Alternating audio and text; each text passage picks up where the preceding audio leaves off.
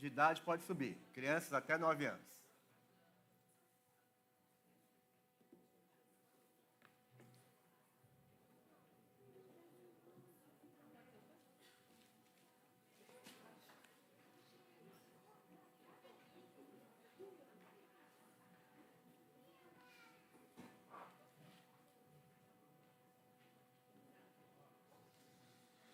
Queria saber quem nos visita. Você veio, você está aqui hoje pela primeira vez. Levante sua mão se você está aqui pela primeira vez. Ali no fundo, você que seja muito bem-vinda, Deus te abençoe.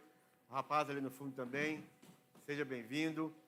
Eu queria que os diáconos aqui, aqui, perto da irmã Neuza, atrás da irmã Neuza. Aqui, ó, levanta a mão de novo, por favor. Aqui, ó. Isso. Deus te abençoe, seja bem-vinda. E o rapaz lá no fundo. Mais alguém? Não? Amém. Glória a Deus. Eu queria compartilhar com os irmãos a mensagem aqui no livro de Apocalipse.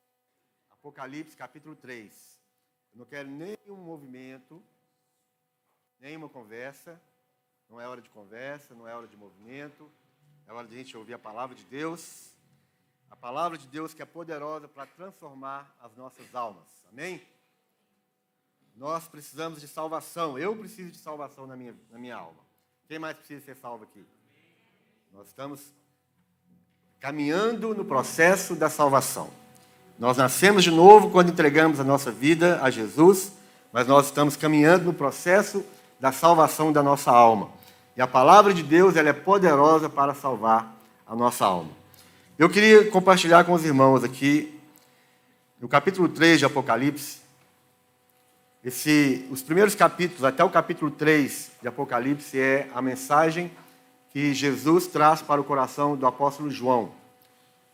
O apóstolo João, ele está ali exilado na ilha de Pátimos, e ele recebe essa mensagem poderosa para as igrejas, sete igrejas, sete igrejas da Ásia. É o próprio Jesus fala ao coração do apóstolo João, e ele vai escrevendo essa revelação que nós conhecemos como o livro de Apocalipse. Apocalipse significa revelação. Então Deus fala para João, Jesus fala para João. Ele traz uma mensagem poderosa, a revelação da vontade de Deus. E ele fala para sete igrejas. Eu queria falar sobre a última igreja, a sétima igreja, a igreja de Laodiceia. A igreja de Laodiceia, essa palavra que Deus trouxe para o apóstolo João, não é, não é uma, uma palavra para uma igreja, como nós vemos hoje. Uma igreja com um CNPJ, uma instituição religiosa formada com diretoria, com estatuto. Não, nada disso. Na cidade de Laodiceia havia a comunidade dos santos. Havia um povo na cidade de Laodiceia que teve uma experiência com Jesus. Mas Jesus fala para essa igreja, ele traz uma exortação para essa igreja, ele traz uma repreensão para essa igreja, e quando nós caminhamos na, na, nas narrativas das sete igrejas, nós vamos ter muito entendimento e muito aprendizado. Cada igreja ali, cada igreja que Jesus falou para ela, traz para nós um, um, muitos fundamentos, muito, muito aprendizado. Mas eu queria falar só sobre a igreja de Laodiceia hoje. E começa aqui no capítulo 3, a partir do verso 14. E nós vamos ter o nosso coração muito aberto.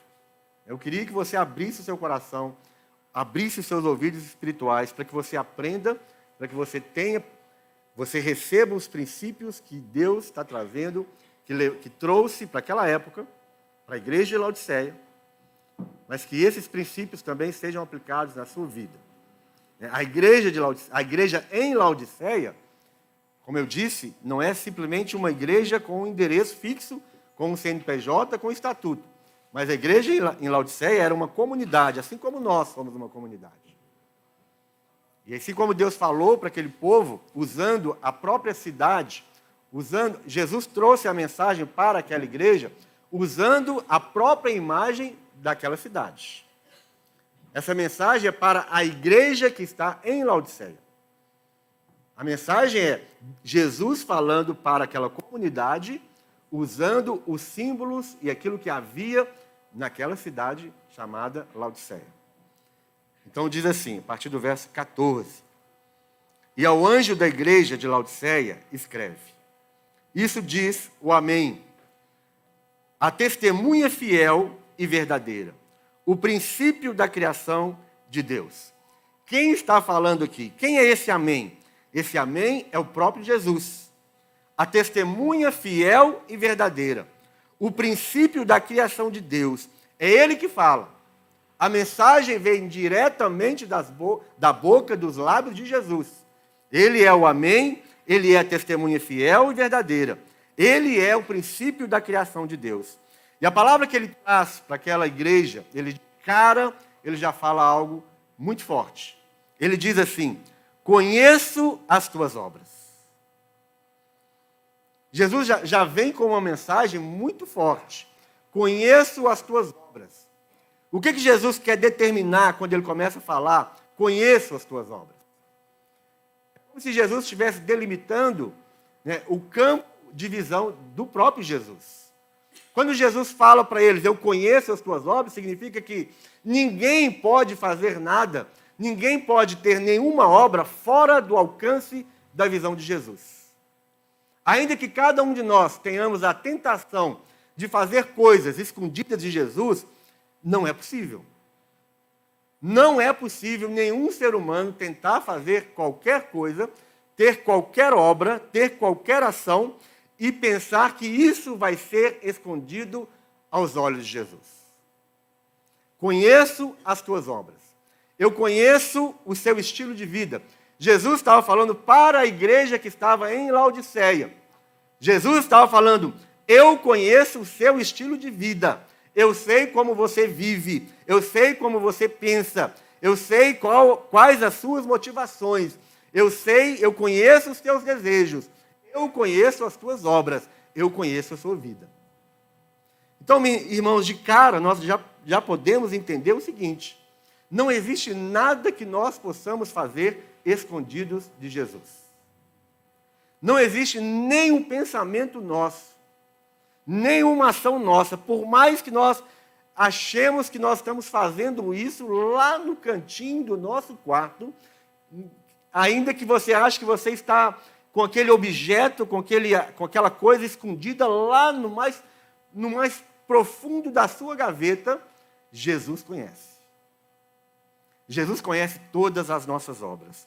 Então ele já fala para aquela cidade: olha, não adianta você querer mostrar um outro estilo de vida, não adianta você contar uma outra história, não adianta você tentar camuflar qualquer coisa na sua vida, porque eu conheço as tuas obras. Pronto. E ele é o Amém, ele é testemunha fiel e verdadeira. Ele é o princípio da criação de Deus. Portanto, nada escapa dos olhos poderosos de Jesus. Quais são as obras? O verso 15 ainda. Conheço as tuas obras, que nem és frio nem quente. Quem dera foras frio ou quente. Assim, porque és morno e não és frio nem quente, vomitar-te-ei da minha boca. Como dizes, rico sou, estou enriquecido, e de nada tenho falta, e não sabes que és um desgraçado, miserável, pobre, cego e nu. Aconselho-te que de mim compres ouro, provado no fogo, para que te enriqueças, e roupas brancas, para que te vistas, e não apareça a vergonha da tua nudez. E que unja os teus olhos com colírio, para que vejas. Eu repreendo e castigo a todos quantos amo. Sê, pois, zeloso e arrepende-te. Eis que estou à porta e bato. Se alguém ouvir a minha voz e abrir a porta, entrarei em sua casa, e com ele cearei, e ele comigo. Ao que vencer, lhe concederei que se assente comigo no meu trono. Assim como eu venci e me assentei com meu Pai no seu trono. Quem tem ouvidos, ouça o que o Espírito diz às igrejas. Então Jesus fala: Conheço as tuas obras. Laodiceia, eu conheço as tuas obras. Então o que, que significa? O que é isso? Que cidade é essa, Laodiceia? Então, vou dar um breve histórico para os irmãos. Eu sei que esse é um dos textos mais conhecidos na palavra de Deus. Você já deve ter ouvido mais de 500 pregações a respeito da igreja de Laodiceia, mas mesmo assim, eu queria dar para você um histórico de Laodiceia. A cidade de Laodiceia, ela foi conquistada, ela não chamava Laodiceia. Ela foi conquistada em 520 antes de Cristo. Antes de Cristo já havia cidade que não era Laodiceia então ainda, mas ela foi conquistada por um homem chamado Antíoco II Teos. Antíoco II Teos. Essa palavra Teos, esse nome Teos, significa Deus em, em, em grego. Esse homem, esse nome Antíoco II Teos, a transliteração ou a, a, a tradução desse nome, ela significa oposição a Deus, opositor a Deus. Então, esse homem que conquistou a cidade, que ainda não era Laodiceia, ela tinha outro nome. O nome da cidade era Dióspoli. E a, aquela cidade chamava Dióspoli, cujo significado é cidade de Deus. Dióspoli significava cidade de Deus. Essa cidade, então, foi conquistada por um homem que chamava Antíoco II Teos. Ou seja, o nome desse homem era significava opositor a Deus. O que, que esse Antíoco faz? Quando ele conquista a cidade, ele, pelo seu capricho, né, pela sua boa vontade, ele muda para poder agradar a sua esposa, que chamava Laudice, a esposa desse Antíoco chamava Laudice. Para agradar a sua esposa Laudice, ele então muda o nome da cidade, que era, qual que era o nome da cidade? Dióspole, que significa o quê? Cidade de Deus. Então esse Antíoco, Antíoco II, Teos, cujo nome também significa o quê mesmo? Opositor a Deus. Ele muda o nome da cidade, que chamava Cidade de Deus, para Laodiceia. O que, que significa Laodiceia? Laodiceia significa o povo que julga, ou onde o povo governa, ou ainda direito do povo. Essa, essa, esse prefixo lau, ele dá uma, uma ideia de lei ou de governo. Então, ele muda o nome de Dióspole para Laodiceia, em homenagem à sua esposa Laudice. Então, o nome da cidade passa a ser Laodiceia, que significa o povo que julga, ou o povo que governa, ou, ou o direito do povo. Então, agora vamos trazer isso para o século 21. Porque a mensagem dessa igreja de Laodiceia, que Jesus trouxe para o apóstolo João, ela tem um significado para nós. E o significado dessa igreja de Laodiceia para nós aqui no século 21, para nós é a igreja cujo governo não é de Deus, o governo é do homem. A igreja de Laodiceia representa para nós hoje uma igreja onde o homem governa, onde o homem dita as regras, onde o homem faz o que ele bem entende. Então, uma das primeiras características da igreja de Laodiceia, que Deus está falando para nós hoje, nós estamos aqui na, na Igreja Batista da Lagoinha do Planalto.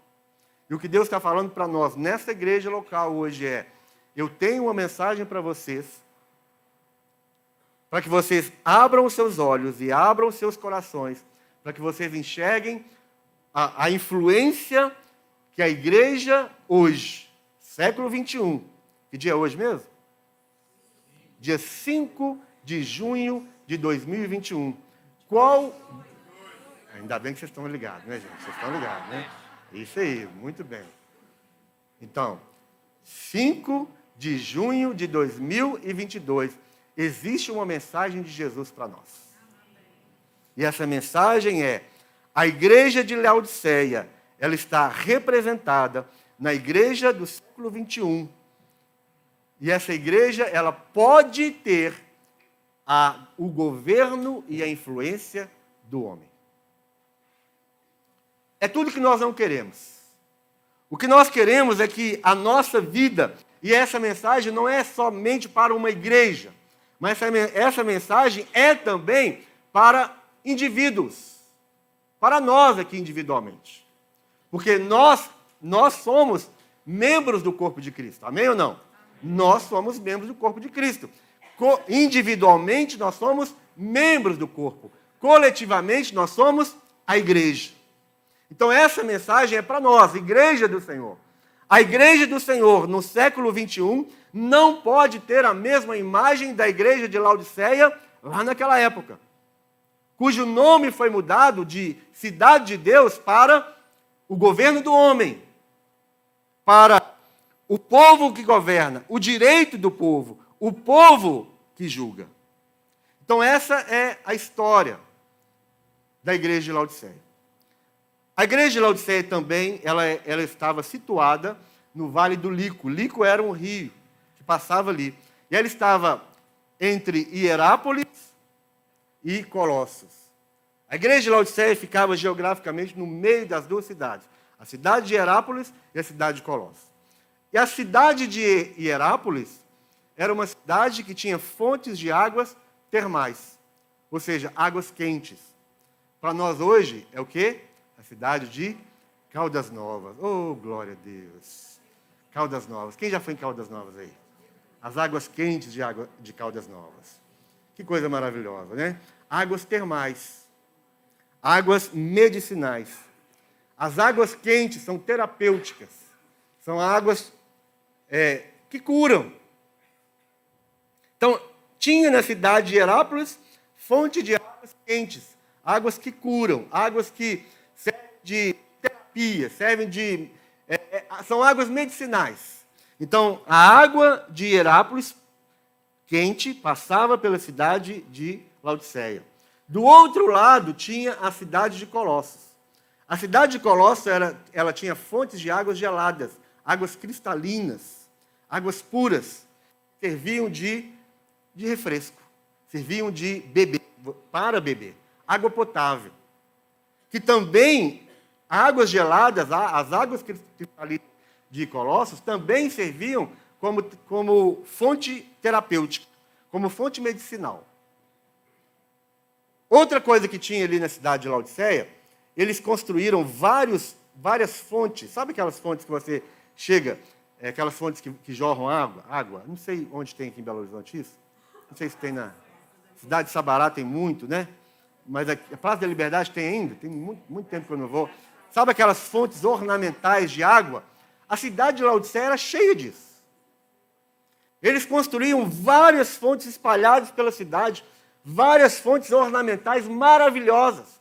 E todo mundo que estava chegando, ele passava perto de Herápolis, de, de Laodiceia, eles viam, eles viam aquelas fontes e eles eram tentados a, a, a pensar assim: que coisa linda, que coisa maravilhosa, que cidade linda, cheia de fontes de água. E eles iam ali, quando eles chegavam ali, né, motivados pela beleza daquelas fontes ornamentais, eles entendiam, eles esperavam, inclusive, chegar ali e tomar uma água refrescante, uma água potável, uma água gelada, uma água gostosa. O que, que acontecia? As águas de Laodiceia eram águas mornas, eram águas salobras. Ou seja, a, o gosto daquela água era misturado com sal, com ferrugem, com, com enxofre. Eles recebiam as águas quentes de Herápolis e as águas geladas de Colossos, e eles, eles abasteciam a, as fontes ornamentais, bonitas de Laodiceia, mas aquelas águas eram águas mornas, que não servia para nem para medicina, as águas quentes, terapia das águas quentes e nem para matar a sede das águas geladas. Então Jesus está falando para eles aqui o seguinte: Eu conheço as tuas obras, que nem és frio nem quente. Quem deras fosse frio ou quente. Então, irmãos, baseado em tudo isso que nós falamos, da geografia da cidade, da ornamentação da cidade, tudo aquilo que, que acontecia na cidade, as águas quentes medicinais de Herápolis que passavam por ali, as águas geladas e refrescantes de, de Colossos que também passavam por ali, por ali, baseado nisso é que Jesus está falando. Essa questão de ser quente ou ser frio Não tem nada a ver com aquele pensamento religioso nosso brasileiro de que é, ser quente significa aquele que fala alto, aleluia, glória a Deus, aleluia. Nada a ver com isso, meu irmão, nada a ver com isso. Esse, esse ser quente aqui não é o quente de, do glória a Deus, aleluia, daquele que fala alto, daquele que sapateia, nada disso. Ser quente aqui é, ser, é ter como estilo de vida algo que vai ser, servir de cura para a vida do outro. A sua vida deve ser uma vida de água quente que vai servir de terapia, vai servir de medicina para a alma do outro. O seu estilo de vida tem que ser um estilo de vida que vai abençoar alguém, que vai trazer cura para a vida de alguém. Ou você é quente, como as águas de Herápolis, ou você é frio. É, o frio aqui não é o frio daquele que não dá glória a Deus, que não fala aleluia, do que não bate palma. Não é nada disso, meu irmão. Não sei de onde que tiraram esse negócio. Não tem nada a ver com crente frio. O crente frio é o crente que não bate palma, é o crente que não fala amém. Não tem, não tem, Jesus não está falando nada disso. Jesus está falando de estilo de vida. Ser frio. Jesus falou: olha, você podia ser quente. Ou então você podia ser frio. O que, que ele está dizendo? O frio era aquele que servia de refresco para refrescar a alma do outro. Para servir de, de, de você vai servir como sendo uma água gelada, uma água potável, você vai servir de, para matar a sede de alguém que está sedento. O que, que Jesus está falando? Olha, se você não tem uma vida que vai servir de cura, sendo uma água quente, vai servir de terapia, como medicina, como águas termais, que acalmam, né? Quem aqui já foi em, Caldas Novas? Você entra ali naquela, naquele, naquela água quente, 30 graus, meu irmão, Cadê a ansiedade? Para onde foi a ansiedade? Para onde foi a síndrome do pânico? Para onde foi as dores musculares, meu irmão? Vai para não sei para onde, mas não fique na sua vida. Se você não serve para ser uma água quente, então seja uma água gelada, porque a água gelada também vai servir para alguma coisa. Vai servir para matar a sede de alguém, vai servir para refrescar a angústia da alma de alguém. Então, o que Jesus está falando aqui não é de, de emocionalismo, nada disso. Jesus está falando de estilo de vida. Ou você é quente, ou você é frio. O que você não pode ser é morno. O morno, o morno, ele, ele, se você é quente, você abençoa alguém, você leva cura para alguém. Se você é frio, você também abençoa alguém você refresca a alma de alguém. Mas se você é morno, você faz aquela pessoa vomitar. Jesus falou: porque você não é quente nem frio, mas você é morno, eu estou a ponto de vomitar-te da minha boca. A mornidão faz Jesus passar mal. A mornidão causa náusea em Jesus. Então, se nós somos mornos, nós também vamos causar náusea na vida das pessoas que estão ao nosso redor. Se nós temos uma vida de mornidão, as pessoas que estão ao nosso redor bebendo das águas das nossas vidas, porque Jesus falou o seguinte: quem crê em mim, do seu interior fluirão rios de águas vivas. Jesus falou claramente: quem crê em mim, do seu interior fluirão rios de águas vivas. E ele estava falando a respeito do Espírito. O Espírito Santo flui de nós, que nascemos de novo, ele flui de nós água quente ou água fria. Mas ele nunca vai fazer fluir de nós mornidão. Mornidão é o resultado de uma vida de mistura. Mornidão é resultado de uma vida que não quer ser quente e nem quer ser frio não quer viver uma vida que abençoa alguém, que sustenta alguém, que, que cura alguém, nem quer viver uma vida que refresca alguém, que tira a sede de, de outra pessoa. Mas ele quer ser morno, ele quer ter o seu próprio estilo de vida. E essas pessoas que, que são mornas, que de alguma forma ou outra está dando de beber, e todos nós estamos dando de beber a alguém, você sabia que a sua vida ela está influenciando alguém ao seu redor? Que o seu estilo de vida vai servir de alimento, de bebida para alguém? Se for uma bebida quente, uma água quente, vai abençoar alguém. Se for uma água fria, gelada, também vai abençoar alguém. Mas se for uma água morna, vai fazer essa pessoa passar mal, ela vai vomitar. E é isso que Jesus está falando. Verso 16. Assim porque és morno, e não és frio, nem quente, vomitar-te-ei da minha boca. Então Jesus está falando para nós, irmãos. Nós não podemos ser pessoas mornas. Ele conhece as nossas obras. Ele já começou dizendo isso. Eu conheço as suas obras. Eu sei que você não é quente e nem é frio. Eu sei que você é morno. O que é mornidão? A mornidão é a indiferença. A mornidão é a apatia.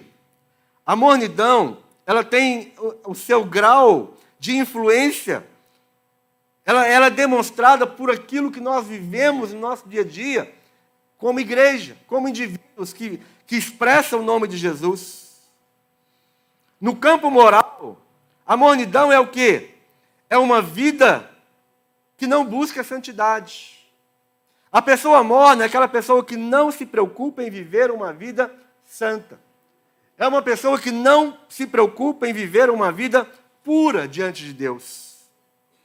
É uma pessoa que substitui as práticas do Espírito Santo, a ação do Espírito Santo, por práticas, práticas que entristecem o Espírito Santo e comprometem o caráter cristão. Isso é uma vida de mornidão.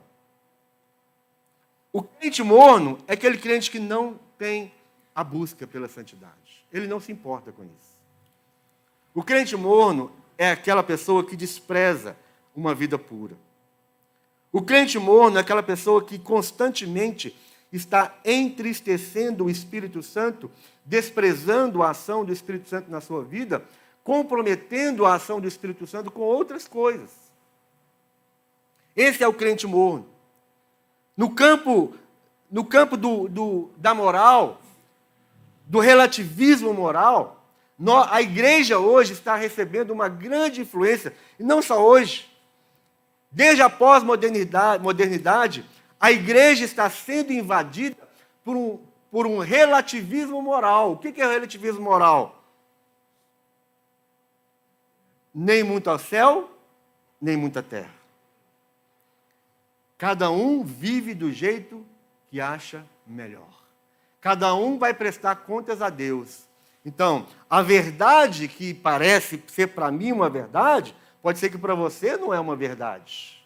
Aquilo que você busca como para ser santo, você quer ser santo diante de Deus, eu não, meu irmão, eu sou mais tranquilinho, eu não preciso buscar tanta santidade assim. Relativismo moral. A gente começa a comprometer a gente começa a, a, a fazer coisas achando que aquilo para mim, a exigência de Deus é diferente para a sua exigência, meu irmão. Deus exige algo de você diferente de mim. Não. A palavra de Deus, ele, ela é o que para nós? O prumo. A palavra de Deus é o nível. A palavra de Deus é a régua. Todos nós devemos medir a nossa vida de acordo com a palavra de Deus. A palavra de Deus não é a régua de Lesbos. Você já ouviu falar sobre a régua de Lesbos? A régua de Lesbos é, é como se fosse hoje para nós a fita métrica. Lá numa ilha chamada Lesbos, o, eles tentaram, eles queriam medir as rochas. E a forma de medida que eles tinham era o quê? O, o, o metro rígido. Então eles inventaram a régua de Lesbos, que é uma, uma régua o quê? Uma régua flexível para poder medir as rochas. A palavra de Deus não é régua de Lesbos. A palavra de Deus ela não se adapta às nossas imperfeições. Pelo contrário, nós que precisamos colocar as nossas imperfeições debaixo da régua de Deus. Não existe régua de Lesbos na, na, na igreja cristã.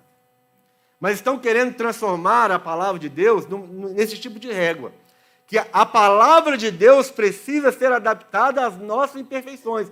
Estão querendo colocar isso por goela abaixo, nas nossas goelas abaixo. Mas nós não vamos receber isso, irmãos. Nós não queremos ser mornos. Nós queremos ser ou quente ou frio.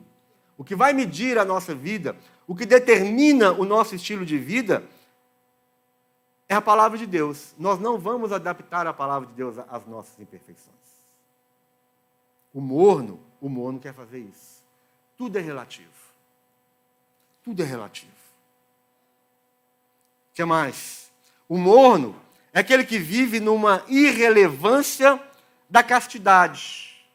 O que é castidade? A castidade é você viver numa vida santa, numa vida, vamos dizer assim, bem claramente, é a menina ser virgem até o casamento. É o menino ser virgem até o casamento. Quando você chega na faculdade, no seu trabalho, no seu círculo de, de, de amizade, e por um motivo ou outro você fala que você é virgem, menina. Você fala que é virgem, eles vão falar, mas de onde você veio? Você estava em Marte? Você estava em Saturno? Você estava adormecida no, no país da Alice das Maravilhas? Como é que chama mesmo? No mundo encantado. Alice no País das Maravilhas, você estava ali como uma bela adormecida e você acordou agora no século 21. Você fala que você é virgem.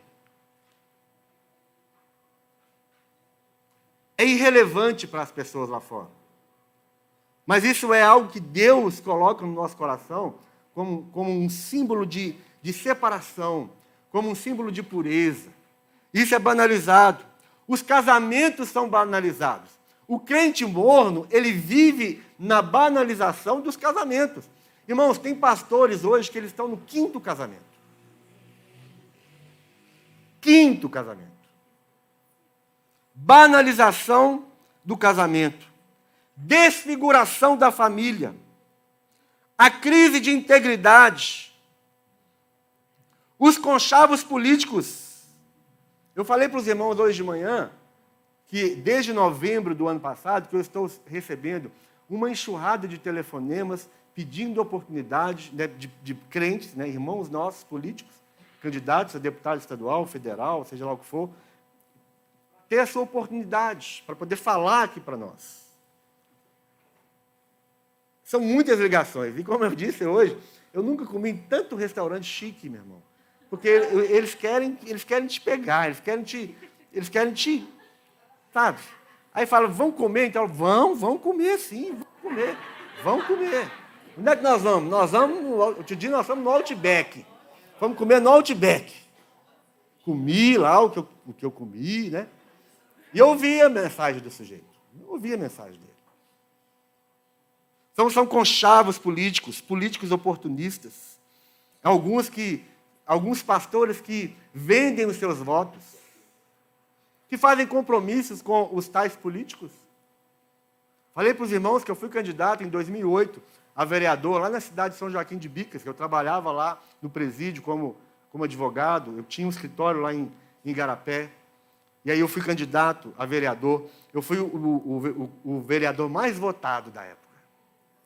Eu só não ganhei, graças a Deus, porque eu não ganhei, porque todos os que ganharam na minha época eram nove vereadores, sete deles estão presos. Só gente boa. Todo mundo, gente, eu tomar uma aguinha aqui, só por causa disso.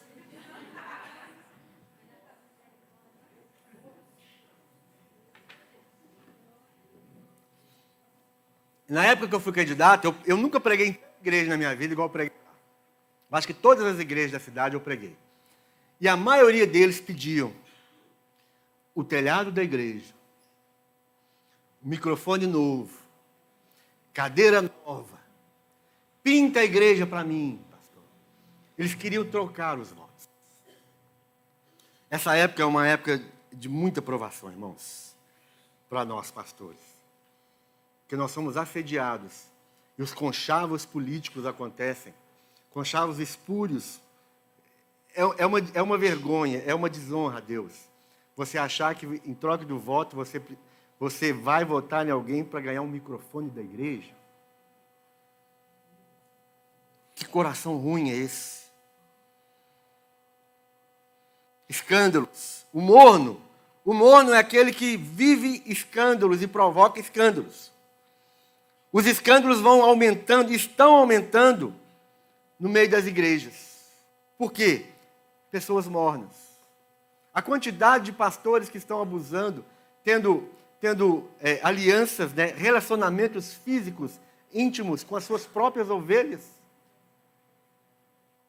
Infelizmente, as pessoas que você confia, né, quando você é, conhece um pastor, quando você conhece uma pastora, um líder, você confia naquelas pessoas. E essas pessoas que são mornas, elas se aproveitam dessa confiança, dessa relação de confiança, e elas abusam das suas próprias ovelhas. Isso é resultado de mornidão. Estilo de vida de mornidão. Os princípios e, referen e referenciais bíblicos estão sendo banalizados na vida das, dos crentes mornos. Mornos. Mornos ou mornos? Mornos? O que, que, é melhor nos seus ouvidos? Mornos ou mornos? Então, cada hora vai sair uma coisa. Uma hora vai sair morno, outra hora vai sair morno. Vai depender aqui do, do, do fluir. Vamos seguir o fluir. Então, esses crentes mornos, eles estão negociando, eles estão banalizando os princípios bíblicos e os referenciais das Escrituras. O crente morno está trazendo para o púlpito da igreja as, as, as vãs filosofias, o humanismo, o narcisismo, a falta de princípios bíblicos, a falta de referenciais bíblicos, estão comprometendo até a nossa liturgia de culto. Estão inventando formas de culto tem culto de tudo quanto é jeito, meu irmão. Mas o culto a Deus não pode ser feito de qualquer jeito. Existem princípios bíblicos e esses princípios estão lá no livro de no livro de Oh Jesus, me ajuda, Senhor. Gente, vocês não sabem? Livro de Malaquias. Não é possível. Não é possível que vocês não sabiam que os princípios de culto estão tá lá no livro de Malaquias. No livro de Malaquias. Já falei aqui meses sobre isso. Nós não podemos cultuar a Deus de qualquer jeito, inventar formas de culto, inventar liturgias de culto. Eu não acordo de madrugada e falo, oh, vou inventar um negócio na igreja. E, vou, e venho aqui e falo, irmãos, agora o culto vai ser assim. Não existe isso. Isso é falta de referencial bíblico. Isso é falta de princípio. Estão banalizando, estão abandonando as referências, os referenciais, os princípios bíblicos.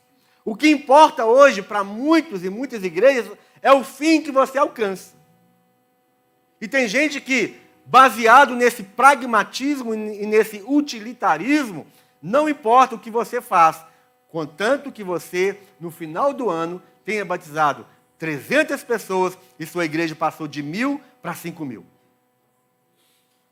Não importa os meios, eu preciso alcançar um fim. E para isso, se eu tiver que negociar os princípios bíblicos, se eu tiver que passar por cima dos referenciais daquilo que a palavra de Deus prescreve para nós, eu vou passar. Esse é, essa é uma grande característica de um crente morno. Meu irmão, a palavra de Deus é inegociável. A palavra de Deus, ela não muda. Não importa o tempo e as épocas e as eras.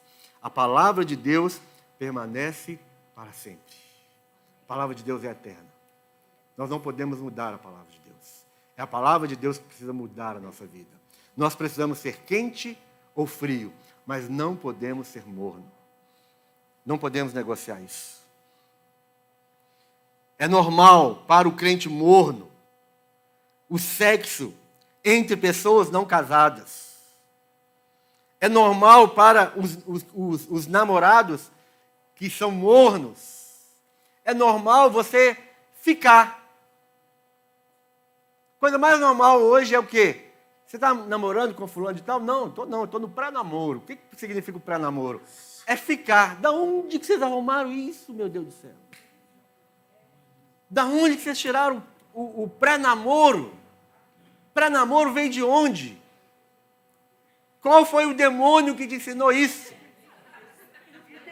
Mostra para nós, nós vamos pegar esse demônio, vamos, vamos queimar ele igual queimamos Judas. No dia do Judas, né? Tem um dia do Judas que você queima o Judas lá, pendura o Judas, e põe um monte de bombinha nele, explode o Judas. Vamos queimar esse demônio. Da onde que você aprendeu isso? Pré-namoro, vamos ficar, para ver se vai dar certo. Se der certo, a gente continua. Se não der, se não tiver gostado, então a gente termina. Isso é coisa de crente morno.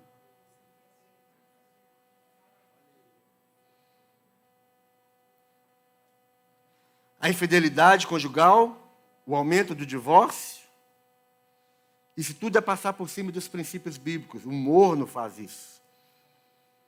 Não há mais interação dentro da comunidade evangélica. Uma interação saudável. Uma interação de água quente, uma interação de água fria, de água gelada. Não existe mais essa interação. Não existe uma boa convivência familiar. Não existe mais uma harmonia familiar. A família está sendo fragmentada. A família está sendo descaracterizada. No princípio, Deus já determinou como é a família. A família bíblica é como? Deixará o homem, o seu pai e a sua mãe e se unirá à sua mulher. Não existe erro de tradução ali, meu irmão. Sinto muito. Não existe erro de, tra tradução foi falado o seguinte: deixará o homem, o seu pai e a sua mãe, e este homem vai se unir a uma mulher.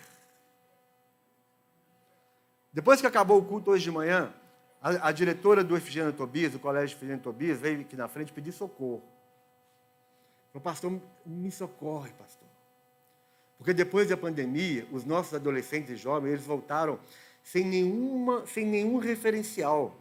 Eles estão completamente desnorteados. Não existe nenhum padrão. E eu perguntei para ela assim: eles são crentes? Ela falou: todos eles são. Mas eles estão perdidos. Eles estão sem referencial. Não existe mais temor de Deus no coração desses meninos. Ela falou: o que nós podemos fazer para ajudar esses meninos? Eles já estão desprezando a família, eles já perderam o, o modelo bíblico de família. Eles já perderam o modelo bíblico de ser homem e mulher. E nós estamos falando, sabe de quê? De uma escola com princípios cristãos. Ninguém sabe mais o que é. O menino não sabe o que, que ele é mais. A menina não sabe o que, ele, o que ela é mais. Isso é resultado de, de mornidão. Isso é resultado de passar por, por cima dos princípios bíblicos, dos referenciais bíblicos.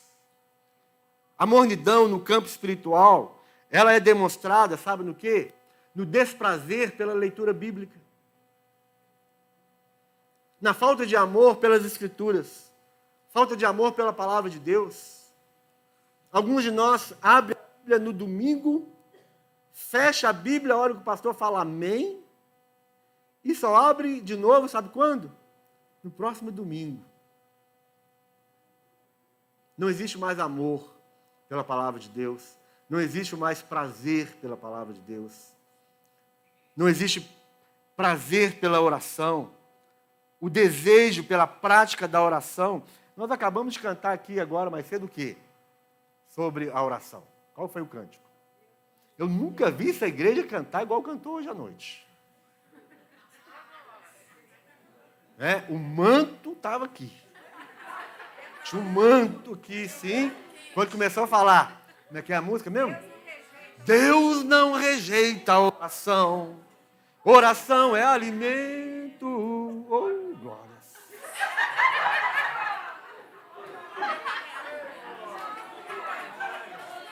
Mas e amanhã? E amanhã? E amanhã de manhã? E amanhã de manhã? Amanhã de manhã, 5 horas da manhã. Não, vamos chegar lá. Começa às 5 da manhã, 5 e meia, 6 da manhã, começa isso que nós cantamos agora. Deus não rejeita a oração. Oração é alimento, é mesmo?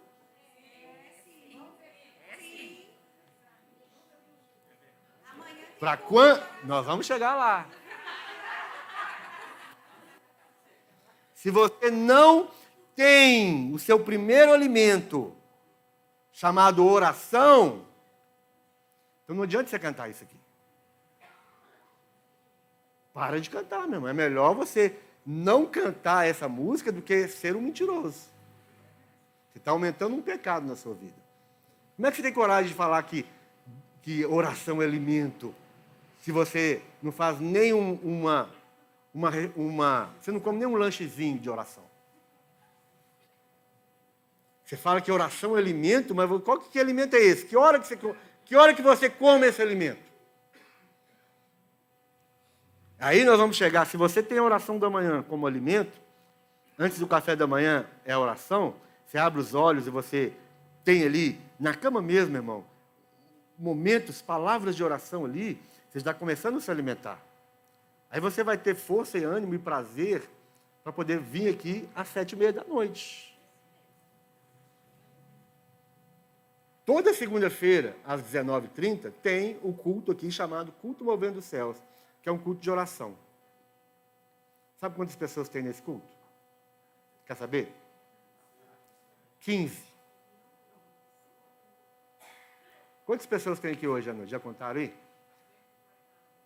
Hoje de manhã tinha 120, 120 alguma coisa, 20, 123. Agora tem quantos? Total? 148. 120, 123 que tinha hoje de manhã, com criança e tudo. 123 com 148 dá quanto?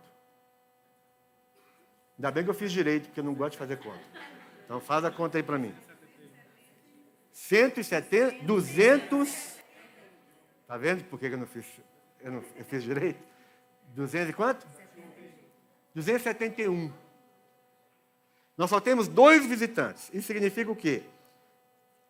Que nós temos quantas pessoas aqui de manhã e à noite? Hoje de manhã não tinha visitante. 2,269. E hoje nós cantamos muito animado. Cantamos o que mesmo? Deus não rejeita a oração. Oração é alimento.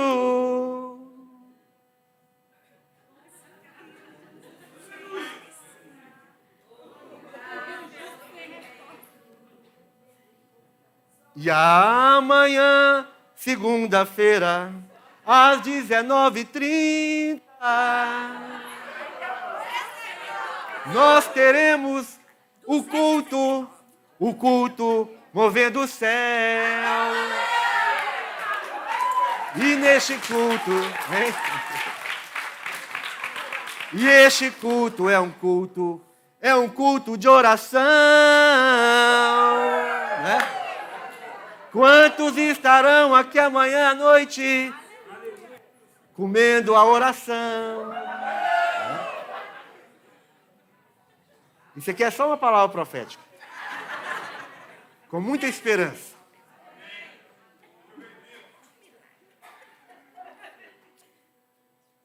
Onde está o prazer pela prática da oração? Isso é, isso é consequência de vida do morno.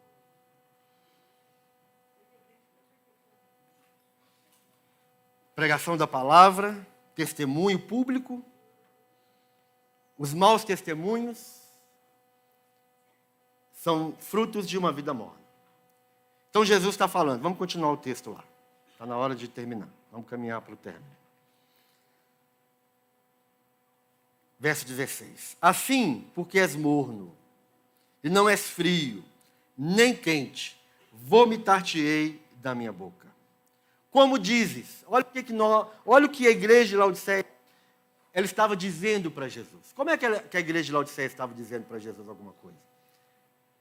Aqui não tem nenhuma palavra da igreja de Laodiceia.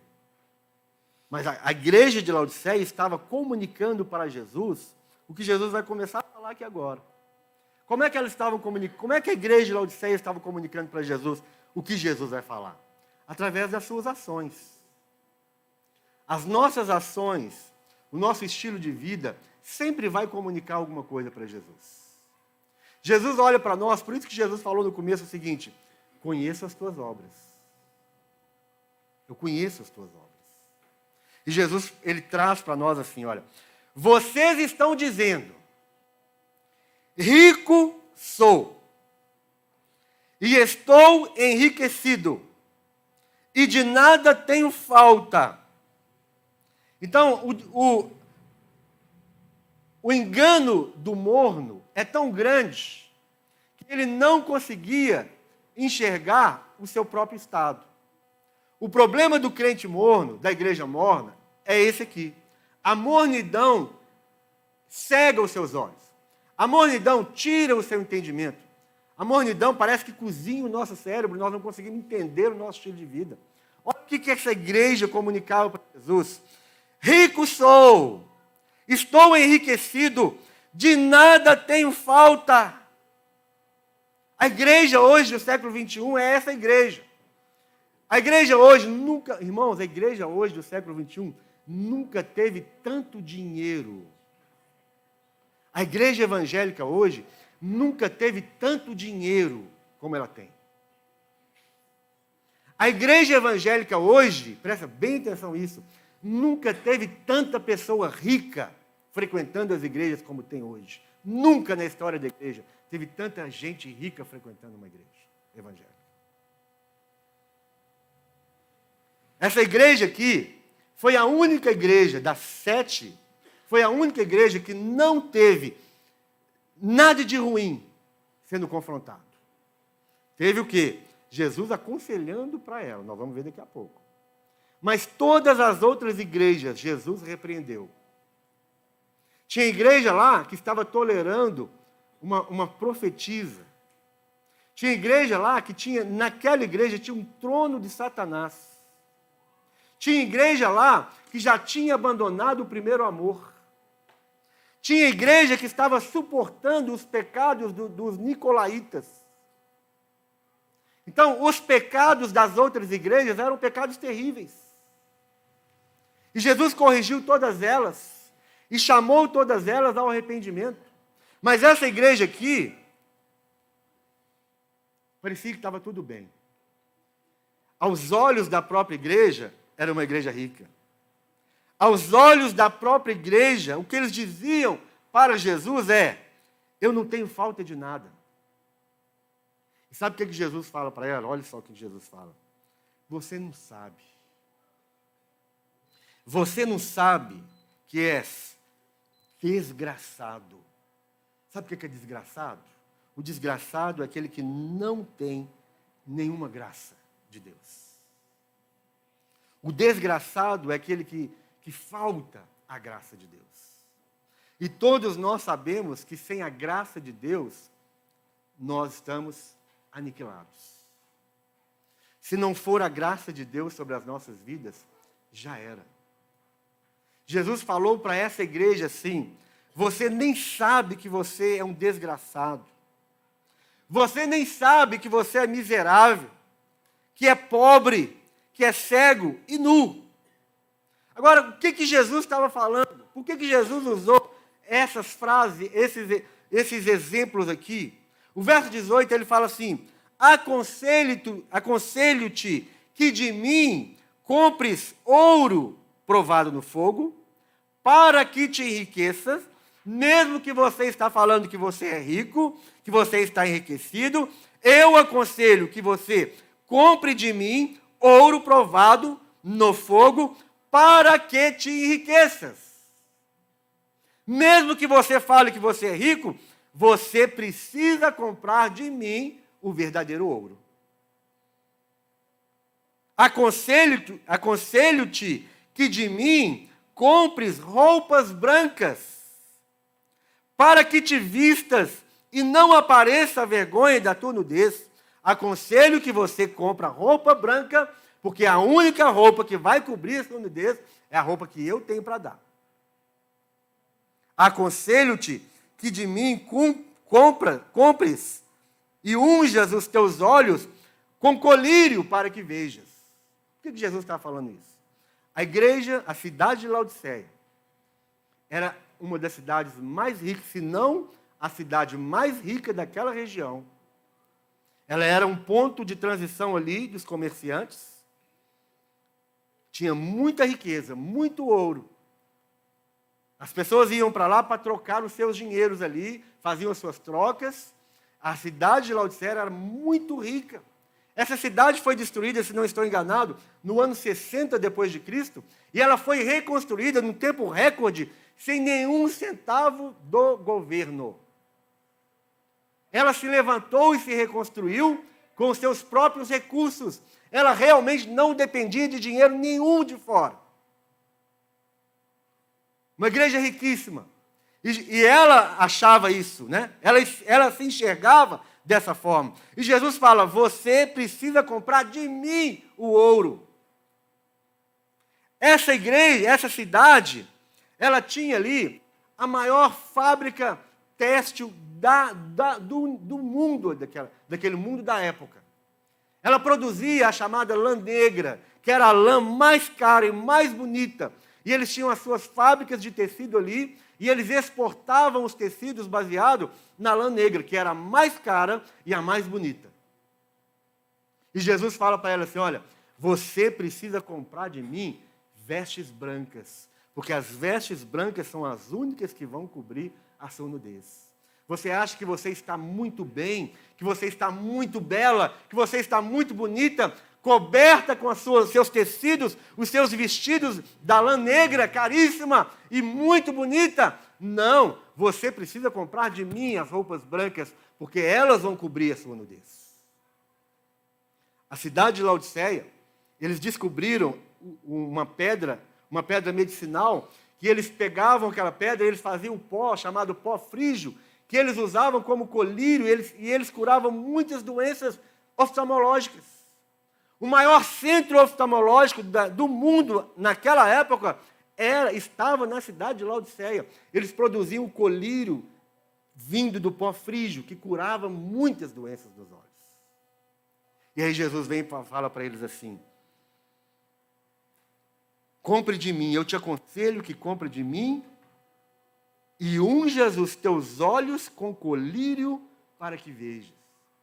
Você acha que você tem o colírio, que você tem o pó frígio, que serve de cura, que, se, que, traz a, que traz a atenção de muitos doentes nos olhos do mundo inteiro, e eles vêm para cá para usar o colírio, para comprar o colírio, mas vocês precisam comprar de mim o colírio que vai curar e vai, e vai fazer você enxergar o seu problema espiritual, o seu pecado, a sua mornidão. É a mensagem de Jesus para a igreja de Laodiceia, a mensagem de Jesus para a igreja nossa aqui, no século 21, para esse dia de hoje, é a mensagem que nós podemos pensar que nós estamos ricos, estamos enriquecidos, nós estamos vestidos, nós temos as, as melhores roupas. Nós não temos falta de nada. Nós enxergamos verdadeiramente. E Jesus está falando: olha, vocês são desgraçados, vocês são miseráveis, vocês são pobres, vocês são cegos, vocês são nus. E eu aconselho a vocês: Jesus é maravilhoso, irmãos. Jesus ele, ele, ele mostra o problema, ele traz o diagnóstico, mas imediatamente ele traz o conselho, ele traz a forma para resolver o problema. E Jesus dá um conselho para essa igreja. Eu aconselho que vocês comprem de mim. O ouro de vocês não serve para a vida eterna. A roupa de vocês não serve para cobrir o pecado de vocês o colírio de vocês não faz com que vocês enxerguem os problemas, a, a, a, os tropeços, as imperfeições, as imundícies, as impurezas. O colírio de vocês não serve. Compre de mim o colírio para que vocês realmente possam ver aquilo que vocês não veem. Esse é o conselho de Jesus. Olha o que ele continua dizendo aqui, verso 19. Eu repreendo e castigo a todos quantos amo. Sabe por que você está sendo disciplinado hoje? Sabe por que Jesus está falando, trazendo essa palavra para nós? Essa palavra é dura ou essa palavra é uma palavra light? É dura, não é? Mas é com muito amor. Sabe, olha que coisa maravilhosa. Jesus ele, ele, ele mostra tudo do jeito que ele quer mostrar.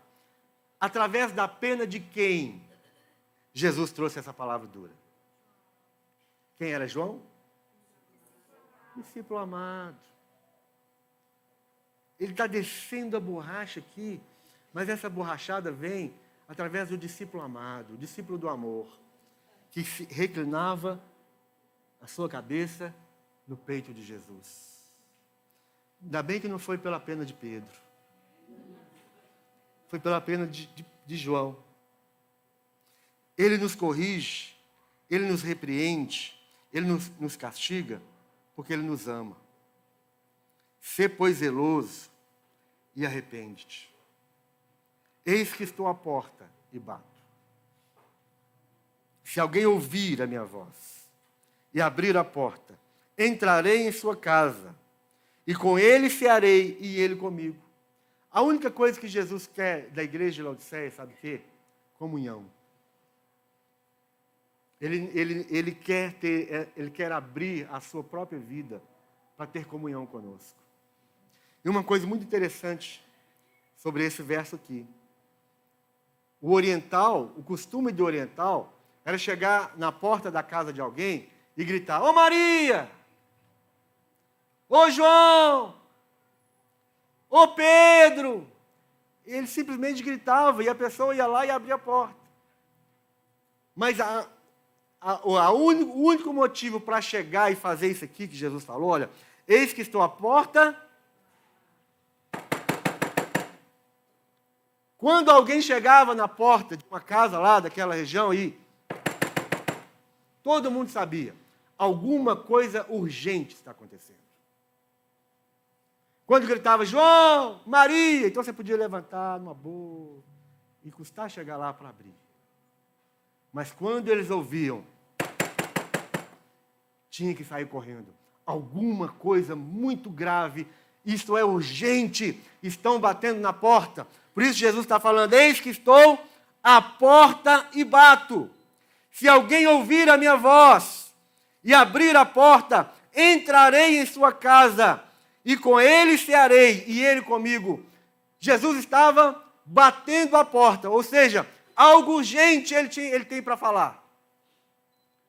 E outra coisa importante, Jesus estava batendo a porta, sabe por quê? Porque ele estava do lado de fora. Jesus não estava dentro da casa. Jesus estava do lado de fora. Por isso ele bate a porta, irmãos. Jesus está batendo a porta do nosso coração de uma forma urgente. Se alguém ouvir, se alguém abrir a porta, entrarei em sua casa e com ele cearei, e ele comigo. Ele está nos chamando, ele está nos convocando para uma vida de comunhão. A única forma nós vamos sair da mornidão é tendo comunhão com Jesus. Nós precisamos aceitar esse convite de Jesus. Nós precisamos dar ouvido a essa, essa mão forte de Jesus batendo a porta e talvez ao mesmo tempo dizendo: abre a porta, abre a porta, ouça a mensagem. Abrir a porta, ouvir a voz, deixar Jesus entrar, deixar Jesus cear conosco, deixar Jesus sentar à mesa conosco. Nós vamos cear com Ele e Ele vai cear conosco, meu irmão. É isso que Jesus quer. Ele quer fazer com que nós vivamos uma vida que vai abençoar o outro sendo quente. Viver uma vida que vai também abençoar o outro sendo frio, com o nosso estilo de vida de curar as pessoas, de refrescar as pessoas, de aliviar as pessoas, de descedentar as pessoas, mas Jesus nunca vai permitir que nós continuemos a viver uma vida de mornidão. Porque o morno está sendo vomitado da boca de Jesus. O morno vai fazer o outro vomitar. O louvor pode subir. E ele termina dizendo assim: Ao que vencer, quem vai vencer aqui? Opa! Peraí, deixa eu dar uma nova chance para você. Eis que estou à porta. Quem vai vencer? Ao que vencer, lhe concederei que se assente comigo no meu trono. Você já imaginou que Jesus falou isso aqui? Não? Jesus falou que se você vencer, sabe aonde que você vai assentar? Foi ele que falou isso. Você não vai assentar num banquinho caindo aos pedaços, não, meu irmão. Você vai assentar no trono. Com ele. Ele falou assim: assim como eu venci e me assentei com meu Pai no seu trono. Assim como Jesus venceu, venceu o quê? Jesus venceu a tentação. Jesus venceu a mornidão.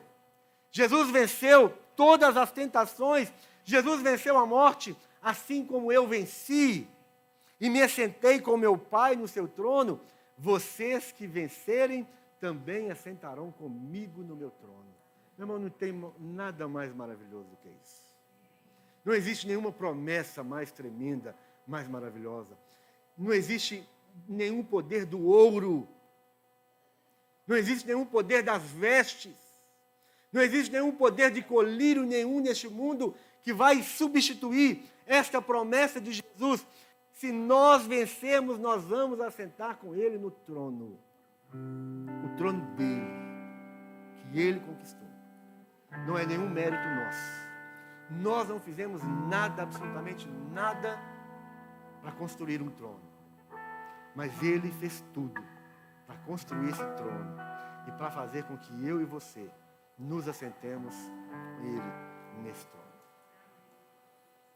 Ao que vencer, dar-lhe-ei o direito de se assentar comigo no meu trono. Conheço as tuas obras. E eu sei que você não é quente nem frio. Quem dera que você fosse quente ou frio, mas você é morno. E se você é morno, eu estou a ponto de vomitar-te da minha boca. Então, meu irmão, enquanto nós estivermos cantando aqui, a, a oportunidade que Jesus deu para a igreja de Laodiceia, nós não sabemos o resto da história. A única coisa que a gente sabe é que se você for hoje visitar aquela região da Turquia, a cidade de Laodiceia ficava ali na região da Turquia. A única coisa que você vai encontrar hoje vai ser escombros, pedaços de rocha, pedaços de, de, de, de mármore, pedaço de coluna. A única coisa que você vai, você vai encontrar lá hoje. Talvez foi porque essa igreja não obedeceu à voz de Jesus. Essa igreja não aceitou o convite de Jesus. Pode ser. Pode ser que ela foi extinta da face da terra por causa da desobediência mas que não seja assim como com cada um de nós hoje. E eu queria fazer esse apelo para você. Para mim não interessa se você é crente já há muitos anos. Eu, pouco me importa. Mas a única coisa que eu não posso deixar de te dar essa oportunidade, seja quente ou frio. E isso você entendeu muito bem, não é? O quente tem um estilo de vida abençoador. O frio também tem um estilo de vida abençoador. Mas nós não, nunca podemos ser mornos.